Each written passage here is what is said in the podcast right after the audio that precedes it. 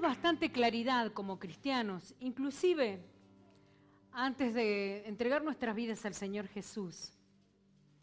Sabíamos de qué se trataba la crucifixión. Muchas veces lloramos viendo películas, ¿a qué sí? Inclusive hoy una obra de jóvenes nos conmueve el corazón, un vídeo. Sabemos lo que ocurrió. El primer paso, el día viernes. También sabemos lo que ocurrió el día domingo. Y, cantamos victorias y fortalecemos nuestra fe recordando que nuestro Salvador ha resucitado. Pero ocurrió quizás lo más importante, lo que le carga de poder, lo que consuma de verdad y le da el poder a, a, Cristo Jesús para resucitar, consuma de verdad el sacrificio, en realidad ocurrió guardado y oculto a los ojos de los hombres. Pero la Biblia, si la escudriñamos un poco y la estudiamos, nos cuenta qué es lo que ocurrió entre el viernes y el domingo. Aquello de lo que no hablamos tanto. Aquello que quizás hasta no tenemos muy claro. Algo muy grande ocurrió después de la muerte de Jesús. Así que Quisiera yo, el título del mensaje de hoy es el día intermedio. Quiero que el Espíritu Santo me dé la gracia para que podamos aclarar, entender y conocer qué es lo que ocurrió en lo secreto, porque el día viernes lo que ocurrió fue el dolor de la crucifixión. Y eso solamente podía traer tristeza, angustia, sentimiento de fracaso. Si hubiera quedado allí en la muerte de Jesús, porque Jesús al final, aunque había sido Dios, murió como cualquier hombre o cualquier mujer. Realmente Él murió. Cuando Él muere, le ocurrió lo mismo que le ocurría a todo ser humano hasta ese momento. Eh, la, la, historia no comienza aquí, la historia de la crucifixión y el sacrificio de Cristo no comienza aquí, la historia comienza mucho más allá atrás. Déjenme solamente leer unos versículos para introducirnos en el mensaje. Lucas capítulo 24 del 1 al 7. El primer día de la semana, muy de mañana, vinieron al sepulcro, trayendo las especias aromáticas que habían preparado, y algunas otras mujeres con ellas, y hallaron removida la piedra del sepulcro, y entraron, no hallaron el cuerpo del Señor Jesús. Aconteció que estando ellas perplejas por esto, he aquí se pararon junto a ellos dos varones con vestiduras resplandecientes. Y como tuvieron temor y bajaron al rostro a tierra, les dijeron, ¿por qué buscáis entre los muertos al que vive? No está aquí, sino que ha resucitado. Acordaos de lo que os habló cuando aún estaba en Galilea. Esta historia que no empieza aquí, la historia empieza allá en Génesis capítulo 3, versículo 15. O Génesis capítulo 3, con la, con la caída del hombre. Dice la Biblia y dice en Primera de Corintios, ¿eh? si quieren yo después le doy todos los, los versículos, pero dice en Primera de Corintios que la muerte entró por uno. ¿Cómo se llama ese uno? La muerte entró por Adán. Hasta entonces la muerte no existía en la humanidad. Entonces, a través del pecado la muerte entra y se adueña de la humanidad. La muerte, vamos, es la muerte. Eh, así que la muerte entra por Adán y se adueña de la humanidad. Por eso es que en Romanos capítulo 3, versículo 23 dice que por cuanto todos pecaron están destituidos de la gloria de Dios. ¿Qué quiere decir esto? Que cuando nosotros nacemos, ¿eh? nacemos bajo el pecado. Ese que nace se lo cuenta diciendo, por cuanto tú pecaste, estás destituido de la gloria de Dios. ¿Cuántos, cuántos pecados cometió ese bebé? Ninguno todavía. Nosotros después le vemos crecer y vemos que nadie le enseñó a mentir, pero miente. Nadie le enseñó a manipular, pero manipula. ¿Por qué? Porque todos nosotros nacemos con ese pecado que Adán introdujo a la humanidad, la muerte. Pero dice, dice, en Génesis capítulo 3, eh, versículo 15, eh, hace esta gran promesa Dios de rescate y de restauración a la humanidad. Présteme atención que primero quiero poner todo el fundamento bíblico.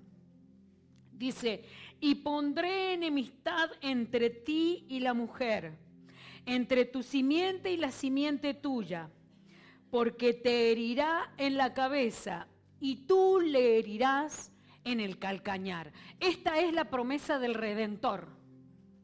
Aquí Dios está prometiendo a la humanidad que aunque la serpiente iba a herir el caminar de la humanidad, llegaría uno, nacería de la mujer, aquel que le heriría en la cabeza. Este es Cristo Jesús. Y todo comienza a ocurrir cuando Él muere en la cruz. Así que le voy a leer versículos y espero que el Señor me dé sabiduría para contarle estos acontecimientos. Después de que toda la gente se queda con el dolor de la muerte,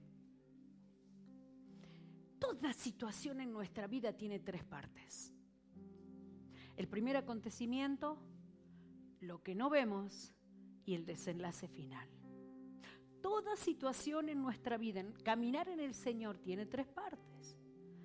El primer acontecimiento, el silencio, la muerte de Jesús, lo que no vemos, y el desenlace final, que para nosotros es en victoria. Ahora, vamos a caminar un poquito. Cuando Jesús muere, Él va al Hades o Seol. El Hades o el Seol, que es exactamente lo mismo. Uno es en griego y el otro es en hebreo. Quiere decir el lugar de los muertos. Le voy a leer. Efesios 4, capítulo 8 y 9 dice, por lo cual dice, Subiendo a lo alto, llevó cautiva la cautividad y dio dones a los hombres. Y eso de que subió, ¿qué es? Sino que también había descendido a las partes más bajas de la tierra. Jesús muere en la cruz del Calvario. La resurrección no fue inmediata, fue al tercer día. Así que hubo algo que ocurrió en las entrañas de la humanidad, en las entrañas de la tierra en las entrañas del Espíritu algo que ocurrió cuando Él baja, baja al Seol. Hasta este día, hasta este día, todo el que moría iba al Seol. Todo, todo el que moría. Iba al Seol o al Hades. El Seol y el Hades no es el infierno. El infierno existe, pero a ver algún conocedor si me responde. ¿Cuánta gente hay en el infierno en este momento? Nadie. Nadie. Están allí en este lugar de tormento que es el Seol o Hades. Todos allí mueren y hasta este momento los buenos y los malos iban a ese lugar. Nos cuenta, el Señor Jesús nos hace entender allá cuando habla de Lázaro y, Lázaro y el rico. ¿Se acuerda de aquello? Lázaro y el rico.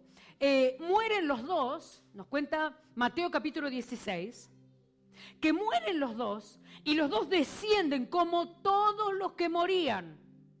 Todos los que morían, ya le voy a dar algún versículo quizás de, de eso. Todos los que morían descendían al Hades o al Seol, que es un lugar de tortura mediana. Es un lugar de tortura mediana, un lugar de espera torturada. Pero nos cuenta, nos cuenta para que podamos entender un poquito cómo es, un poquito, un poquitito, cómo es el lugar. Allí cuando Lázaro y el rico, nos cuenta el Señor Jesús, dice que murieron los dos y bajaron al Hades. Y dice que allí en el Hades, yo me lo imagino como eh, un pasillo muy largo y que de un lado están los malos y del otro lado están los buenos. De un lado están los que están siendo torturados, donde estaba Lázaro. Y dice que tenía sed y sufría torturas en aquel lugar. Y del otro lado eh, le llama la Biblia el seno de Abraham, que era un lugar no tan bonito, pero un poquito mejor que en el que estaban los malos. Pero en definitiva, todo el que moría estaba allí. Estaba allí Faraón, claro, y estaba allí Moisés también. Todos los malos de la Biblia en el Antiguo Testamento estaban ahí. Y todos los buenos de la Biblia del Antiguo Testamento, ¿dónde estaban? Ahí. Ahí al morir desciende el Señor Jesús. A ver si tengo... Vamos bien. Eh, desciende el Señor Jesús después de la muerte. en la tierra, en la tierra, es más, seguramente los ángeles, los cielos como testigo, todo había quedado allí, en la muerte, en el silencio. Todo había quedado en que en una de esas, esta situación ha frustrado el plan de Dios y algo salió mal. Jesús muere y desciende a, las entrañas del Hades. Ocurre algo muy grande allí. Y que Jesús se disputa la batalla más grande de todos los tiempos en ese lugar. Se enfrenta a la muerte, Satanás, el diablo, que él tenía las llaves de todas esas, de todas esas eh, celdas donde estaban los espíritus que estaban allí, que era la, la humanidad que hasta ahora había muerto. Jesús llega a ese lugar y se enfrenta en esta batalla con Satanás. Se enfrenta en una guerra sin igual, nunca vista antes en la historia, nunca vista antes en la historia. Y ocurren dos cosas extraordinarias ahí, muy buenas, muy importantes, muy impactantes para nosotros. Primero, Colosenses capítulo 2, versículo 14 al 15 dice,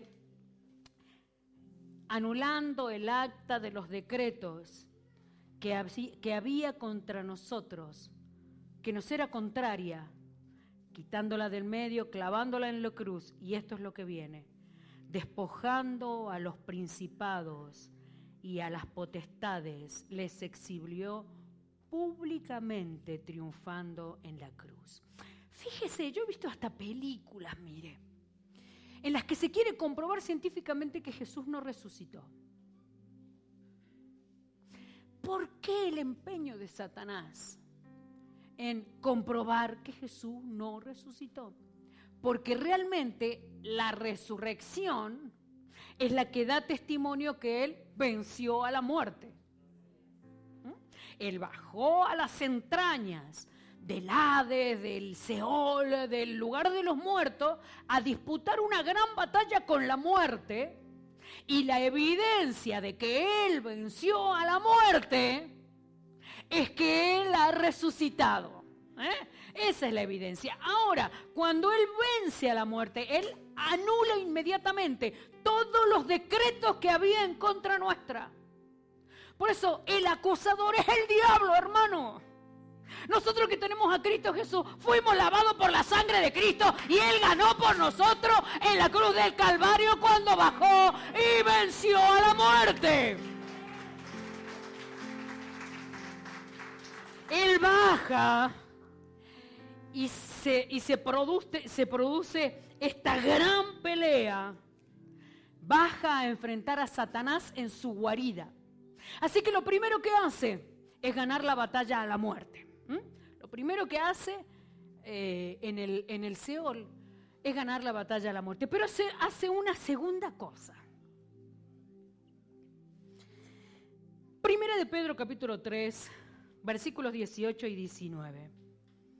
Porque también Cristo padeció una sola vez por los pecados, el justo por los injustos, para llevarnos a Dios siendo a la verdad muerto en la carne, pero vivificado en el espíritu, el cual también fue y predicó a los espíritus encarcelados. Primera de Pedro también, capítulo 4, versículo 6 dice, porque por esto también ha sido predicado el Evangelio a los muertos, para que sean juzgados en carne según los hombres, pero vivan en el Espíritu según Dios. O sea que Jesús baja, vence la muerte, y allí después de vencer la muerte a todos estos que están encarcelados allí, que eh, Apocalipsis, Apocalipsis dice que Jesús se quedó con las llaves de esas cárceles. Jesús abre las cárceles a los encarcelados y les predica la verdad de que a través de Cristo Jesús ahora somos salvos. Entonces, en ese momento es cuando se hace la gran separación. Todos los antiguos que son de la fe se van con Jesús al cielo en la ascensión. Mire qué tremendo lo que pasó. Y todos los que le rechazan se quedan en el lugar de tortura y ahora están ahí. Y también ahora están ahí todos los que mueren sin Cristo. Todos los que siguen muriendo sin Cristo Jesús se van al Hades o el Seol. Todos los que mueren en Cristo se van al paraíso, que también es un lugar de espera pero maravilloso. Hasta el día del juicio final. En el día del juicio final estaremos reinando en los cielos, los de Jesús, nosotros, y estarán en el infierno aquellos. Pero Jesús predica a todos estos. Así que miren lo que cuenta la Biblia, y creo que, que, muchos de nosotros lo sabemos, que cuando Jesús muere en la cruz, ¿qué pasa esto que nadie vio? ¿Qué ocurre esto que, ocurrió en las entrañas de la tierra. Esta gran batalla, la, la batalla más grande de toda la historia. Nuestro Señor Jesús enfrentándose a Satanás y venciendo por nosotros y para nosotros. Dice la Biblia que, a ver, eh, lo tengo apuntado, en Mateo capítulo 27, dice la Biblia que muchos resucitaron y se fueron a ver a los parientes. ¿Sí? Muchos resucitaron y se fueron a ver a los parientes. ¿Qué es esto? Resucitaron los contemporáneos de Jesús, porque en realidad todos resucitaron. Todos los que le aceptaron allí en los cielos, en el, en el, en el Hades. Le aceptaron todos en el Hades y todos estos se fueron con Jesús arriba en la ascensión. Entonces, los que eran contemporáneos de Jesús y habían muerto poquito antes de que Él fuera crucificado, también resucitaron y aprovecharon, mientras Jesús estaba con los discípulos, aprovecharon ir a verse a la familia. ¿eh? Como cualquiera de nosotros, ¿no? Ahora, lo glorioso de la resurrección no es la resurrección en sí, sino lo que la produjo, que produjo la resurrección que Jesús había recuperado el poder, que Él había vencido a la muerte y se había levantado. Ahí radica todo el poder de Dios para nosotros, en que Él ha vencido a Satanás en las entrañas del Hades. Esa es nuestra victoria, hermano. Eso es lo que nos despoja de temores. Lo que ocurre en el día secreto. Lo que ocurre en ese día anónimo que nadie sabemos. Lo que ocurre ese día no fue para llorar. Ese día, aunque así lo vivieron ellos, Jesús tuvo que presentarse ante ellos después de resucitar y decirles, aquí estoy porque lloran. Se tuvo que ir a buscar a Pedro. Y como veíamos a los chicos decirle, Pedro, ¿me amas? Aquí estoy, soy yo. Tuvo que comerse un, un pescadito con los discípulos para convencerles de que Él de verdad había resucitado. Pero la resurrección solo es el resultado de algo que ocurrió en lo secreto, como ocurre con nosotros.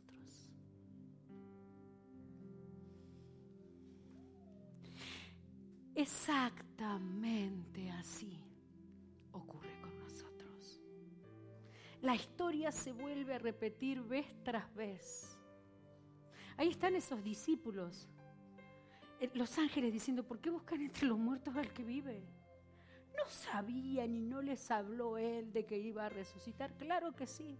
Pero a pesar de las muchas veces que él le podría haber hablado de la resurrección, del poder con que el Padre le iba a levantar, de la victoria tan grande que iban a tener, de que era el Salvador, el Mesías, a pesar de cuántas veces él le podía hablar, al llegar el momento, la situación, la circunstancia, la muerte a sus vidas, vuelven ellos a aturdirse como lo hacemos nosotros otra vez. A pesar de las muchas promesas de Dios que conocemos, a pesar de, la, de, tanta, tanto testimonio de Dios en nuestra vida, cuando vuelve a ocurrir la situación difícil, volvemos a aturdirnos de nuevo. Pero hermano, esto no es solo muerte y resurrección, algo pasa entre medias. Estos son tres días, tres pasos que se vuelven a repetir en nuestra vida continuamente. Y, si quiere, podemos decir que lo más grande fue lo que ocurrió en secreto. Y que el resultado se debe solamente a lo que ocurrió en secreto. Así pasa con nosotros. El resultado de nuestra vida, dos acontecimientos extraordinarios. Llega una circunstancia a nuestra vida, pero después tenemos la gran victoria. Pero no se trata solo de estos dos, la circunstancia y la victoria. Se trata de que algo ocurrió entre medias. Algo pasó en lo secreto y ahora en los secretos de nuestros corazones. Pasan tantas cosas en el secreto de nuestro corazón. Así como pasaron en las entrañas de la tierra, la gran batalla para que Él pudiera vencer. Y la victoria fue de tal magnitud que, que, resultó en una resurrección masiva. Oh, ¡Qué victoria! Y hasta el día de hoy el Señor nos sigue resucitando porque estábamos muertos y ahora vivimos. Porque aunque nacimos en pecado, ahora fuimos justificados por el sacrificio de Jesús. Pero al final se vuelve a repetir que las grandes batallas se pelean en los secretos de los corazones humanos. Llega la situación y llegará una victoria. Pero la cuestión, este aquí el dilema, diría Hamlet, ser o no ser. El dilema está en lo que ocurre en ese día intermedio, que puede ser un día o puede ser muchos días, que puede ser un momento o pueden ser años, desde que llega la situación hasta que Dios nos da la gran victoria algo muy grande ocurre entre nosotros en este trayecto intermedio de incertidumbre, de desesperanza, de Jesús muerto, de silencio, de no entender completamente, de duda, de saber que sí, quizás Dios nos dijo, pero ahora Ahora quizás Jesús no responde. Y fíjese, y, aquellos que han tenido experiencias con el Señor me van a dar la razón. Ocurre algo en nuestra vida, Dios habla, pero después calla. Hasta que hagamos lo que sabemos que debemos hacer. No, no, no, ocurre. Nosotros esperamos, nosotros quisiéramos que Dios nos hable todos los días de la misma cosa, hermano.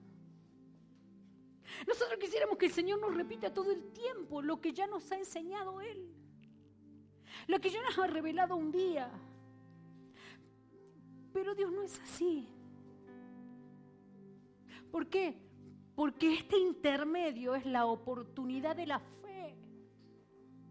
Este, este intermedio puede ser o el día de la mayor desesperanza de nuestra vida, o puede ser el día de la mayor fe. Ahora, este tiempo intermedio tiene que ser el tiempo de la fe. Algo ocurre en nosotros. Algo pasa dentro nuestro en ese intermedio. Eh, el Señor nos garantiza, Él garantiza a través de su palabra que siempre en tiempo de lucha para nosotros será la victoria, pero algo pasa dentro de nuestro corazón, algo muere o algo vive. Algo soltamos o algo abrazamos. Algo tiene que ocurrir. En este tiempo intermedio la historia se vuelve a repetir. Vez tras vez. Hay gente que se queda a vivir en el sábado. hay gente, digamos la verdad, a veces nosotros nos quedamos a vivir en ese sábado. Porque el sábado, el sábado requiere una muerte. El sábado pide una muerte. Para que haya una resurrección tiene que haber, mire esto, mire esto. Los sueños que Dios nos da, guárdelo en su corazón. Los sueños que Dios nos, nos da, si nos lo dio Dios, tiene que morir. Ahí está Dios dándole un sueño, uno de los más grandes de la historia, a su siervo Abraham. La multitud, la fe, las generaciones. Y después el mismo Dios que le dio la promesa le dice, dame a tu hijo, sacrifícamelo. Si hay sueño, por eso no tenga miedo si un día hay que morir a los sueños que Dios nos, nos dio. ¿Sabes qué pasa? Que nosotros cuando, cuando vamos a morir a los sueños que Dios nos dio, decimos, ay, no era de Dios.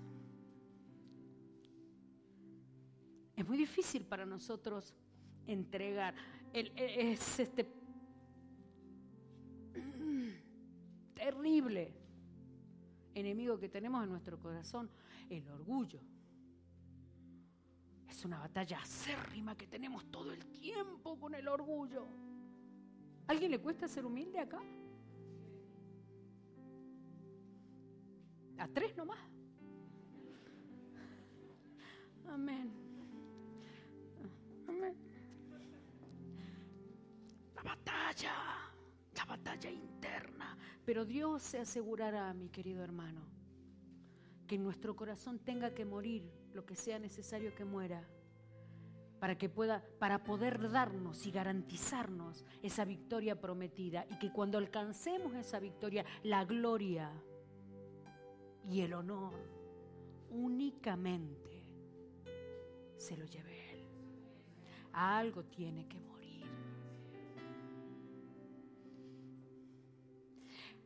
Morir. La batalla interna por morir la lucha con la muerte. Oh, la peleamos y la repetimos cientos de veces en nuestro corazón. Es la gran batalla. La lucha con la muerte. Ahí en ese silencio, en el silencio de Dios. Ahí cuando parece que Jesús murió, ahí, ahí la batalla con la muerte. Ahí cuando la duda quiere ganar el corazón. Ahí cuando en vez de renunciar a nosotros, queremos renunciar a los propósitos, a los planes, a las promesas. Ahí la lucha con la muerte, la lucha con la muerte. Ahí cuando le proponemos a Dios miles de salidas, Señor, ¿podrías? ¿Qué te parece, Señor, si haces esto? ¿Qué te parece, Señor, si lo podemos hacer de esta manera? Te propongo, Señor, que cortemos camino, pero morir. Ahí la lucha con la muerte que se vuelve a repetir muchas veces en las historias de nuestra vida. Lo bueno, lo bueno de esto, de esta lucha intermedia, de esta batalla intermedia, de aquí cuando arrancamos con una convicción, pero, pero no sabemos cómo vamos a llegar a la resurrección en este tiempo intermedio, en este tiempo de desesperanza. Lo bueno y lo que nosotros tenemos que recordar, es que el Señor Jesús no puso un punto final ahí. Jesús murió, punto. No, no. Ahí en ese lugar donde Satanás quiere poner un punto en tu vida, ahí donde el enemigo quiere ponerte un punto, perdiste algo, punto. Fue injusto contigo, punto. No van a salir las cosas como esperabas, punto. Te dijeron que no, punto. Perdiste lo que amabas, punto. Eh, ahí donde el enemigo quiere poner un punto, Jesús pone una coma. Jesús murió, coma.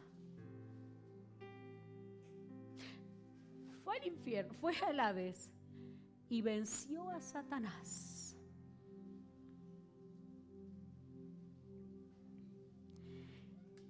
La situación, no, no, punto no, coma. Porque el punto final lo pone el Señor Jesús después de resucitar. El punto final lo pone el Señor Jesús después de la victoria. El punto final lo pone el Señor Jesús después de dar lo que nos ha prometido que nos iba a dar. El punto final lo, pone el Señor Jesús de haber vencido otra vez a Satanás y de haber llevado a la carne de alguien a la cruz. ¿Quién será alguien? Ahora, no hay una coma cuando empieza la batalla. Algo comienza a ocurrir adentro de nosotros, amado. Por algo estamos peleando aquí dentro de nuestro ser. Porque el plan de Dios sigue siendo cumplir lo que Él te ha prometido. voy a tener que terminar, Dios amado, me falta la Santa Cena. Jesús muere en la cruz ante el desconcierto de los que aman y le aman, ante, ante el desconcierto de los cielos. Jesús realmente muere en la cruz. Es más, Dice la Biblia que Dios dejó de mirarle, porque caían sobre sus espaldas tu pecado y mis pecados. Ya con los míos solo. En ese desconcierto, en realidad, cuando el corazón humano, tan humano que tenemos, está desconcertado, Jesús está allí en aquel lugar diciéndole, se acabó, se acabó tu poder sobre los míos he pagado el precio por ellos. El precio que era necesario pagar, yo ya lo he pagado. El precio por sus victorias ya están pagados por mí. El precio de su perdón ya están pagados por mí. El precio de su nueva oportunidad ya está pagado por mí. El precio para que vuelvan a empezar ya está pagado por mí. Eso estaba haciendo Jesús allí, en las entrañas del infierno, en el día intermedio. El día intermedio donde algo tiene que morir para que algo viva, hermano. Donde algo tenemos que dejar para que algo nos sea entregado. A donde vencemos a la muerte con la muerte. El día intermedio. El día de nuestras grandes victorias. Ese día al que nosotros no tenemos que temer, porque es cuando peleamos las grandes batallas. Las grandes victorias no las ganamos cantando una canción de alabanza en la iglesia. Esa canción de alabanza nos recuerda que Él nos promete esa victoria. Pero las grandes victorias las ganamos cuando para morir, para que muera la muerte, nosotros morimos. ¿Hay algo en lo que tengas que morir quizás? Es tiempo de dejar algunas cosas para que podamos recibir otras. Al fin y al cabo, es la manera de Dios para nuestra vida. Es la manera en la que se ganó la, la gran victoria de todos los tiempos. Con la muerte se vence la muerte. Y hoy recordamos ese día en el que Jesús resucitó y venció a la muerte una vez más. Bendito el nombre del Señor.